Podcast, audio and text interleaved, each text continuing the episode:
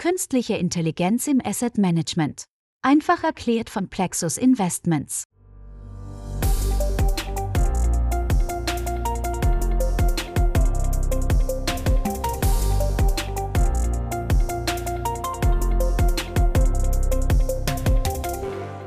Da sind Sie wieder in der Podcast-Serie Künstliche Intelligenz im Asset Management einfach erklärt. Diesmal in Folge 12, also Folge L, weil L der zwölfte Buchstabe im deutschen Alphabet ist und der Begriff, der mit L anfängt und den wir heute besprechen, lautet Long Short Term Memory, abgekürzt LSTM.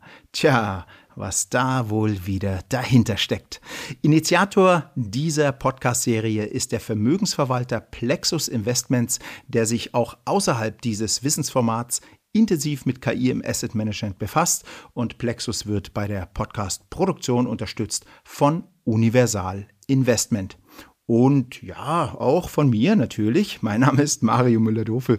Ich befrage die Experten, die hier im Podcast auftreten und ich freue mich auch für Sie, liebe Hörerinnen und Hörer, wenn meine Gesprächspartner diese ganz schön komplizierte künstliche Intelligenz so erklären, dass auch die Laien unter Ihnen etwas mitnehmen können. Im Interview sind gleich Plexus-Geschäftsführer Günther Jäger, der in jeder Folge dabei ist, und Professor Dr. Martin Vogt. Er ist Professor für Business Intelligence an der Hochschule Trier. Martin Vogt hat übrigens auch Asset Management Erfahrung und er hat schon andere Folgen, andere Podcast-Folgen hier mitgestaltet. Wenn Sie mehr über Martin Vogt erfahren möchten, schauen Sie einfach mal auf www.cure-intelligence.com nach ihm.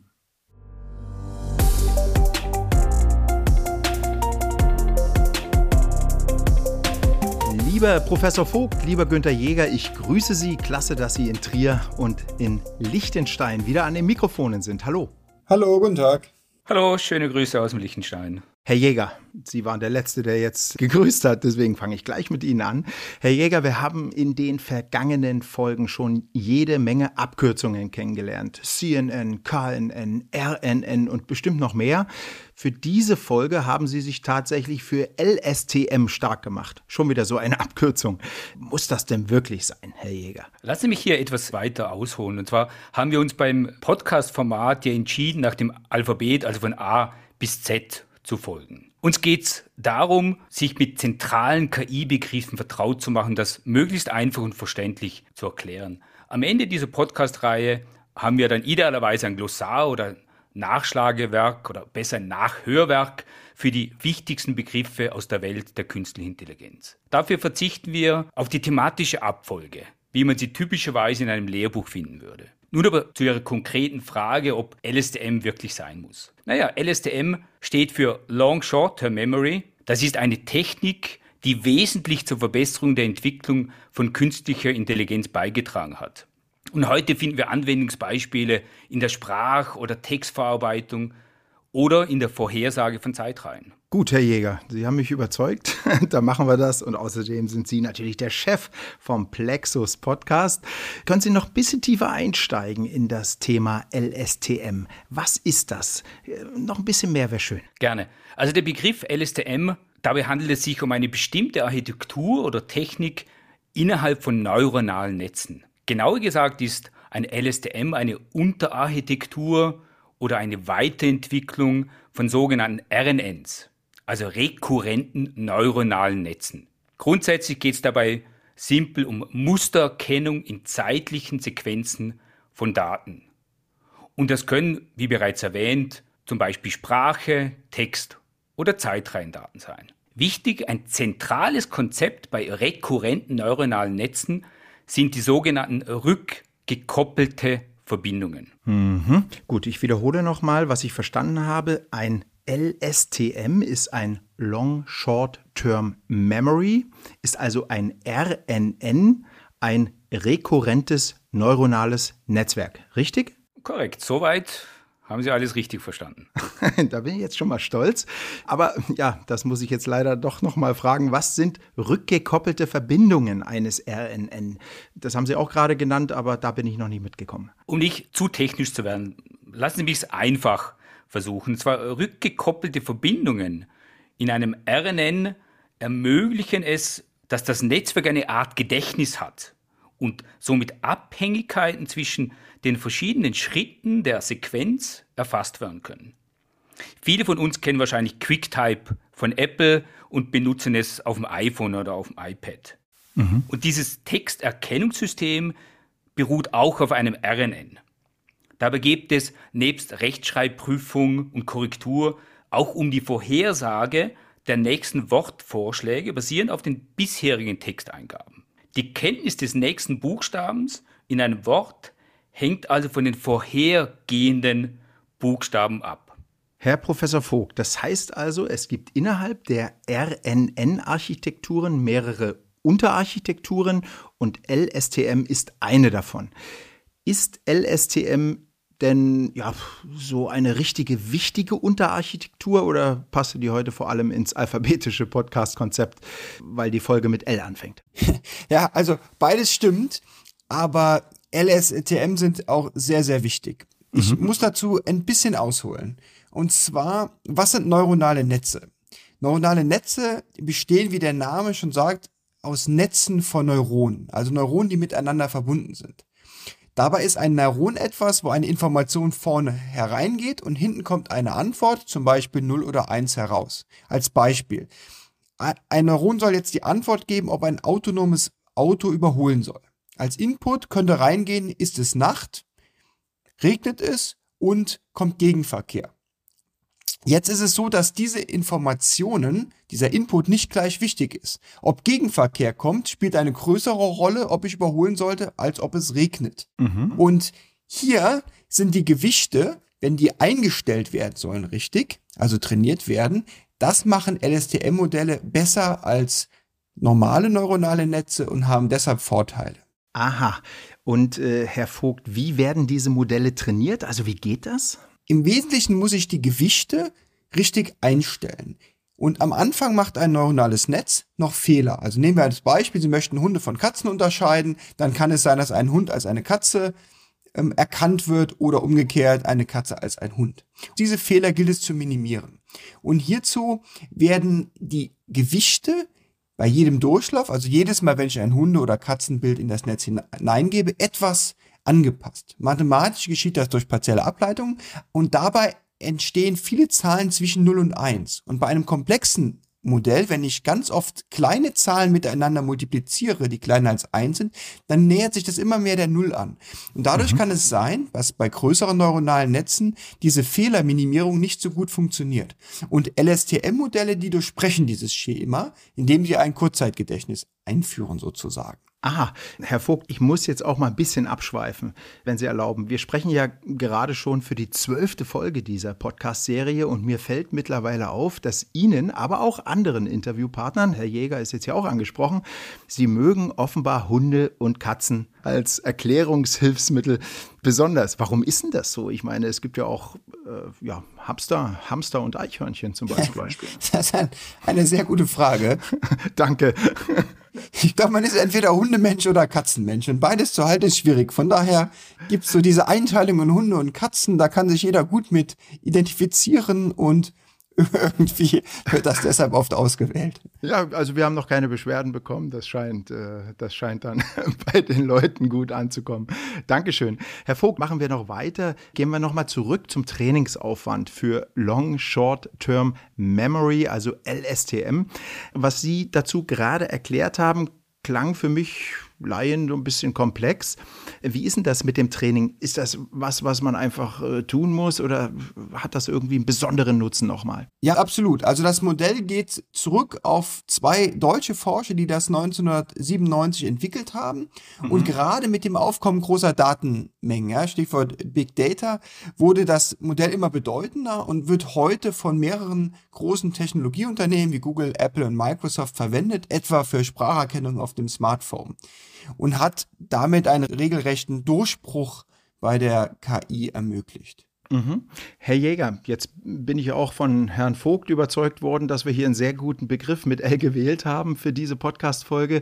Der Podcast heißt ja KI im Asset Management. Lassen Sie uns doch mal bitte kurz auch übers Asset Management sprechen. Wo im Asset Management finden wir Long Short Term Memory. Ich spreche immer gerne vom Asset Management von einem informationsverarbeitenden Gewerbe. Das heißt, Zeitreihen von Aktienkursen oder andere sequentielle Daten von Text oder Sprache sind für uns ja eigentlich immer omnipräsent. Ein LSTM oder allgemein ein RNN kann nun dafür benutzt werden, um Aktienkurszeitreihen, Volatilitäten, Korrelationen, um nur ein paar zu nennen, zu modellieren und auch Prognosen zu erstellen. Mhm. Christopher Kraus und Thomas Fischer, das sind die beiden Gründer von Atelium, einer KI-Boutique aus Deutschland, haben bereits 2018 im European Journal of Operational Research über LSTM-Netzwerke geschrieben. In ihrem Research wurde das LSTM darauf trainiert, für jeden Handelstag die Unternehmen aus dem SP 500 Index in die bessere und schlechtere Hälfte gemessen an der prognostizierten Tagesrendite zu trennen. Als Input dienten lediglich die Renditezeitreihen der letzten 240 Handelstage. Mhm. Interessant dabei ist, dass das LSTM dabei offensichtlich selbstständig gelernt hat, auf bestimmte Eigenschaften wie Volatilität, Momentum oder Beta zu achten, ohne dass man diese Kennzahlen vorab gerechnet und während dem Training zur Verfügung gestellt hat. Mhm.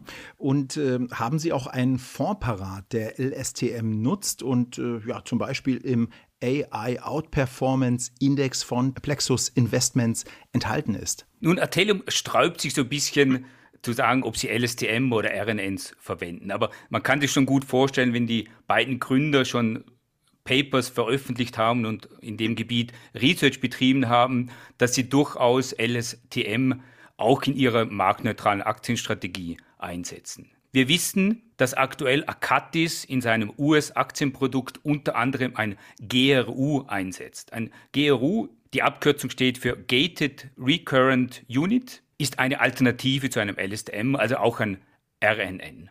Dabei werden konkret 20 Fundamentalkennzahlen, wie zum Beispiel Umsatzentwicklung, Gewinnrendite und so weiter, pro Firma verwendet. In einem direkten Firmenvergleich werden dann die Gewinner über die nächsten 18 Monate ermittelt. Die Firmenvergleiche finden dabei innerhalb einer oder innerhalb des gleichen Sektors oder der gleichen Branche statt.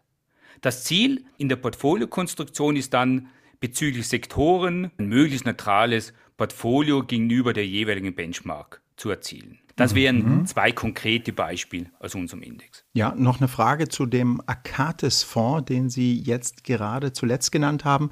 Habe ich das richtig verstanden? Da lässt praktisch Akatis über eine KI wenn man so will, Unternehmen gegeneinander antreten auf Basis fundamentaler Zahlen und die Besten aus diesem Ausscheidungsrennen, die landen dann im Fonds oder wie ist das? Genau, also letztendlich mhm. landen dann 50 Unternehmen Aha. im Portfolio. Mhm. Der genannte Schritt von diesem Paarvergleich ist dabei aber lediglich einer von zwei Schritten. Es gibt noch einen zweiten Schritt, dabei wird mehr NLP eingesetzt, aber speziell mhm. wenn es um, um RNNs oder LSTM geht, ist dieser erste Teil interessant. Ja, und, und wie viele Vergleiche sind das dann so? Wie muss man sich das vorstellen? Sind das zwei im Monat oder wie, wie geht das? Der Prognosezeitraum ist ja immer über die, über die nächsten 18 Monate, aber mhm, wenn Sie mhm. mal 20 Kennzahlen pro Aktie nehmen, dann haben Sie auch pro USA 500 Aktien, also da kommt schon Aha. ein bisschen was zusammen. Ah, oh ja, stimmt, das hört sich jetzt ja nach zigtausenden an. Okay, gut. Danke, Herr Jäger. Kurz noch ein Hinweis von mir, falls unter den Hörerinnen und Hörern jemand äh, ist, der oder äh, die den AI Outperformance Index noch nicht kennt. Das ist ein Index, in dem Investmentfonds enthalten sind, die maßgeblich auf Basis von künstlicher Intelligenz investieren und den Plexus Investments seit Anfang 2019 berechnet. Ja, also dieser Index zeigt dann die Out- und die äh, Underperformance der Indexmitglieder gegenüber ihren Benchmarks. Und wenn Sie möchten, äh, liebes Publikum, Sie können diese monatlichen Indexpublikationen, das sind immer nur zwei Seiten, also wirklich kurze, schnell überblickbare Seiten, die können Sie auf der Plexus Website finden unter dem Menüpunkt Journal. Ja, aber jetzt geht es nochmal zu LSTM. Herr Vogt, Herr Professor Vogt, ich bereite ja langsam, aber sicher schon weitere Podcast-Folgen vor, auch die Folge N. Da haben wir auch wieder so ein Kürzel, nämlich NLP, das steht für Natural Language Processing. Das hat auch wieder etwas mit LSTM zu tun, habe ich schon gelesen. Äh, können Sie den Zusammenhang vielleicht jetzt hier schon mal kurz erklären? Ja, sehr gerne. Ähm, NLP beschäftigt sich mit der maschinellen Verarbeitung von gesprochener und geschriebener Sprache. Mhm. Und dabei ist Sprache recht komplex. Als Beispiel, wenn ich den Satz sage, ich sitze in einer Bank auf einer Bank, dann ist dort zweimal das Wort Bank enthalten. Aber die Bedeutung, die hängt vom Kontext ab. Ja, gleichzeitig gibt es andere Wörter wie das Wort einer, das zweimal vorkommt, was nicht so viel aussagt. Mhm. Oder ein anderes Beispiel, wenn ich sage vielen Dank auch oder Danke für nichts, dann habe ich beides mal das Wort Danke gesagt, aber je nach Betonung oder aber auch je nach Kontext kann das positiv oder negativ sein. Das heißt, ich benötige Modelle, wenn ich Sprache modelliere, die Kontext beachten können. Und dort ist ein Gedächtnis relativ gut, weil Kontext hängt eben vom Gedächtnis ab, was war vorher. Und da ist LSTM ist eine Möglichkeit, um so etwas zu modellieren. Vielen Dank. Herr Vogt, letzte Frage für dieses Interview, die geht an Sie. Wieder ein kleiner Blick in die Zukunft. Wie wird sich LSTM weiterentwickeln? Also was bringt die Zukunft? Es gibt eine laufende Entwicklung für spezielle Anwendungen. Ich möchte einmal zwei nennen. Also es gibt zum Beispiel STM-Modelle für die Spracherkennung oder auch die Musikmodellierung. Und gerade Sound finde ich persönlich ist eine wahnsinnig interessante Anwendung KI, weil durch die Messung von Sound, aber auch Vibration oder Temperatur kann zum Beispiel versucht werden, vorherzusagen, ob Maschinen, aber auch Glühbirnen oder andere Dinge kaputt gehen, bevor diese schon kaputt sind. Das heißt, im Idealfall kann man Ersatzteile bestellen, bevor man diese eigentlich benötigt. Anderes Beispiel ist, dass OpenAI, also die Erfinder von ChatGPT, denen ist es gelungen, mit LSTM-Modellen eine menschliche Roboterhand zu steuern und zwar mhm. recht präzise. Wow. Interessant. Also lassen wir uns überraschen, was da noch so kommt. Lieber Herr Professor Vogt, lieber Günther Jäger, vielen Dank für diese, ja, wieder kleine Weiterbildung in Sachen Long, Short Term Memory LSTM. Das muss ich jetzt erstmal in meinem Memory, in meinem Kopf äh, ordentlich abspeichern. Vielen Dank für Ihre wissenswerten Antworten und bis zum nächsten Mal. Vielen Dank, auf Wiedersehen bzw. auf Wiederhören. Vielen Dank auch von meiner Seite.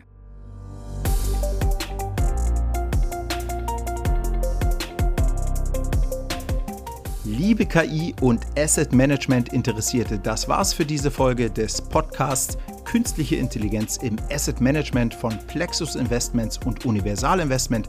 Danke, dass Sie dabei waren.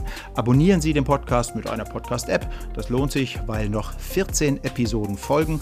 Oder Sie hören den Podcast auf www.plexusinvestments.com. Gehen Sie einfach unter dem Menüpunkt Journal auf den Untermenüpunkt KI Podcast. Dort finden Sie alle Folgen. Bis zur nächsten Episode. Bei dieser neuen nächsten Episode beginnt der Kernbegriff mit dem Buchstaben M.